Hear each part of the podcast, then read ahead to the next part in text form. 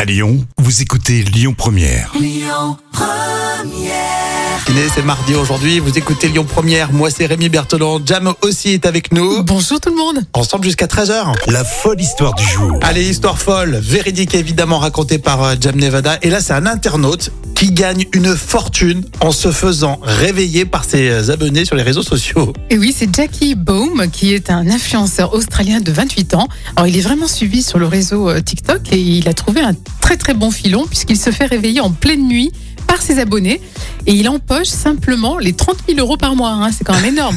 Mais c'est Alors, concrètement, comment ça marche Bah, Les abonnés jouent pour euh, gagner le droit de lui faire passer une mauvaise nuit.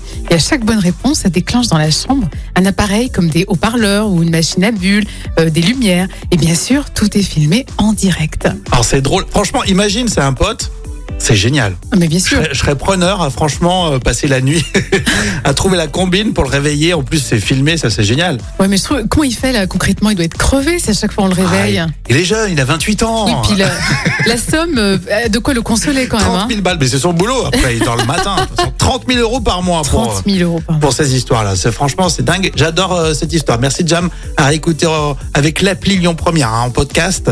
Euh, dans un instant, on parle de Vulcania. On vous offre vos places toute cette semaine sur Lyon Première et on va vous expliquer dans un instant comment vous allez pouvoir gagner.